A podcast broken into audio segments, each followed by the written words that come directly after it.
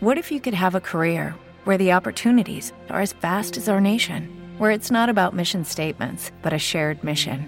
At U.S. Customs and Border Protection, we go beyond to protect more than borders from ship to shore, air to ground, cities to local communities. CBP agents and officers are keeping people safe. Join U.S. Customs and Border Protection and go beyond for something far greater than yourself. Learn more at cbp.gov/careers. Don Juan Ramón Rayo, bienvenido, muy buenas noches. Buenas noches, Luis. Y don Eduardo Garzón, bienvenido también, muy buenas noches. Muy buenas noches. No sé por dónde queréis empezar, porque vosotros tenéis siempre unas ideas peculiares en las que luego os enzarzáis y la actualidad queda un poco orillada, pero bueno, no seré yo quien quiera eh, sofocar el debate antes de que se produzca. ¿Qué propuesta tienes, Juan Ramón? Bueno, hombre, yo creo que hoy hay dos temas interesantes. Eh, uno es, desde luego, toda la ah, dinámica, ya sabida, pero cada vez más eh, cercana, de subida de impuestos a las rentas altas. Sobre todo porque ya han hablado de cifras concretas. Efectivamente, ya se va, va descendiendo a, a la realidad. Es Y- duro, ¿eh? Más del 50% de lo que, de, de lo que cobren. Más del 50%, más de, la- más de, o sea, más del 50%. Sí, bueno, es el tipo que había como un toro, ¿eh? tampoco nos olvidemos eh, que, que el ministro de Hacienda del anterior gobierno, pues, eh, bueno, compartía tesis tributarias más o menos con PSOE y, y Podemos. Pero sí, no, desde luego, ya lo hemos eh, debatido en otras ocasiones. Desde mi punto de vista, evidentemente, esto es un atraco a mano armada de todas, todas. Ya no porque sea un tipo marginal del 52% a partir de 140.000 euros, sino porque la gente que gana 140.000 euros no es el único impuesto que paga. Eh, podría ser un atraco solo si se pagara IRPF, pero es que aparte se paga seguridad social y se pagan impuestos indirectos una vez quieras disfrutar mínimamente del co- de, de las rentas que, que has percibido y que por tanto puedes consumir. Entonces, que, que el Estado te hable de esa manera aparte de profundamente injusto, eh, pues desincentiva evidentemente la generación de riqueza y creo que es un modelo perverso de sociedad. Y sobre todo, ahora no, no quiero orillarte, Eduardo, o sea, que tú interven cuando quieras, pero por poner un ingrediente más que me sorprende que hoy hayamos conocido que las rentas, más que el marginal a partir de 140.000 se va a ir al 52%, después de haber escuchado en labios del presidente del gobierno que aquí en España los ricos no pagan impuestos. Sí, claro. Digo, pues a ver si nos ponemos de acuerdo, porque o pagan el 52 o no pagan impuestos, pero no sé muy bien si cuál no es los el pagan, pues que te- quitemos el IRPF, ¿no? Directamente.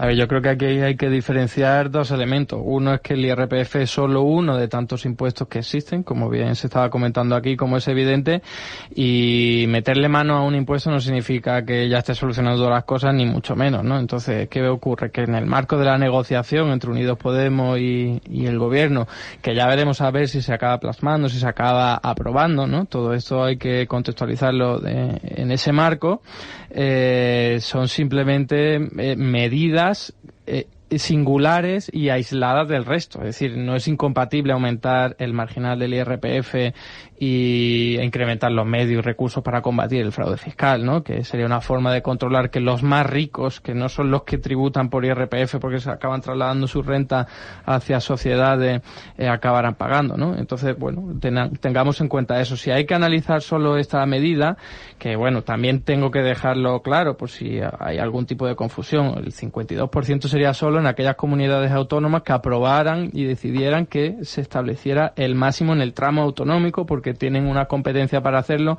y en este caso solo es Cataluña y no me acuerdo cuál otra comunidad está en el máximo, ¿no? Y como bien decía Juan Ramón, no son tipos muy elevados. Es decir, aumentar cuatro puntos porcentuales es poco en términos de recaudación, en términos de contribuyentes. No sé si va a afectar a, a menos de un 1%, incluso menos, ¿no? 0,5% se estima de todos los contribuyentes, con lo cual parece más una medida simbólica, ¿no? Que, mm, para mostrar que es un gobierno que sí está a favor de la justicia fiscal o que Unidos Podemos ha presionado para que haya más justicia fiscal y en cualquier caso no nos olvidemos de que hace muy poquito tiempo en nuestro mismo país teníamos tipos marginales del 65% sin hablar de que en otros países por aquella época también había marginales que se acercaban al 90% y, y acabo con lo siguiente no olvidemos que el marginal eh, no es que la mitad de, los, de las rentas que has obtenido las vas a pagar, sino que es solo los euros extras a partir de esos 140.000 euros en este caso. Es decir, no es todo lo que gana vas a pagar el 52%, sino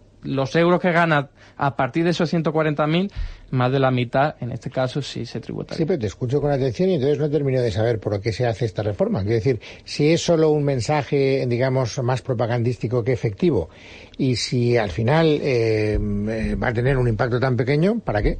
Bueno, a ver, mejorar la justicia fiscal. Yo creo que eso podemos estar todos de acuerdo, acorde a la lectura e interpretación del artículo 31 de la Constitución española. Evidentemente, quien discrepe de que ese artículo tiene sentido, pues no estará de acuerdo con esta medida. Pero si uno acepta esa premisa, dice, bueno, pues esto sí, esto aumenta la progresividad del sistema fiscal y es una medida en este sentido progresiva. Eduardo, entonces, un impuesto marginal del 100% a partir de 140.000 euros, según tu punto de vista, también incrementaría la justicia fiscal. Bueno, eh, recordemos que en ese mismo artículo de la Constitución española se deja muy claro que no debe ser confiscatorio. Ah, bueno, entonces, un 100% evidentemente eh, un marginal del 52 a partir de 140.000 cuando ya estás pagando otros impuestos no, no es confiscatorio en absoluto. Entonces, ¿cuál es el límite de la confiscación y la no confiscación? Bueno, evidentemente si es un 52% te queda 48%. O sea, confiscatorio no lo es en el sentido en el que no te confiscan todo. Si vas a hablar de qué parte, vamos a eh, vamos a definir bien la materia tributaria e incluso las cotizaciones sociales. Desde un punto de vista eh, mm, simplemente de estado del bienestar, ¿eh? no estoy hablando de punto de vista marxista ni mucho menos, ni socialismo ni comunismo, los impuestos es salario indirecto y las cotizaciones sociales es salario diferido. Es decir, que ese dinero no va a la basura. Ese dinero teóricamente debía ser utilizado para pagar sanidad, eh, pensiones, en el caso de las cotizaciones sociales, y todos los servicios públicos financiados a través de esa vía. Por lo tanto, lo que estamos pagando ahora a través de impuestos nos va a revertir, es una parte de nuestro salario, aunque me vas a decir que el más rico pues no se va a ver beneficiado. Claro, porque, porque no hay que poner el foco en una persona, hay que ponerlo en un grupo. Y en el grupo de la comunidad española es parte del salario. Y, el, y con las cotizaciones sociales, y con esto acabo, hay que tener en cuenta que sería como una especie de salario diferido. Estoy ahora aportando para que luego, en caso de no poder trabajar, recibir una prestación. Entonces, es también salario, no es un sableazo o sablazo como lo has comentado. Eh, a ver, que me digas que las cotizaciones son salario diferido, pues bueno, lo puedo, lo puedo llegar a,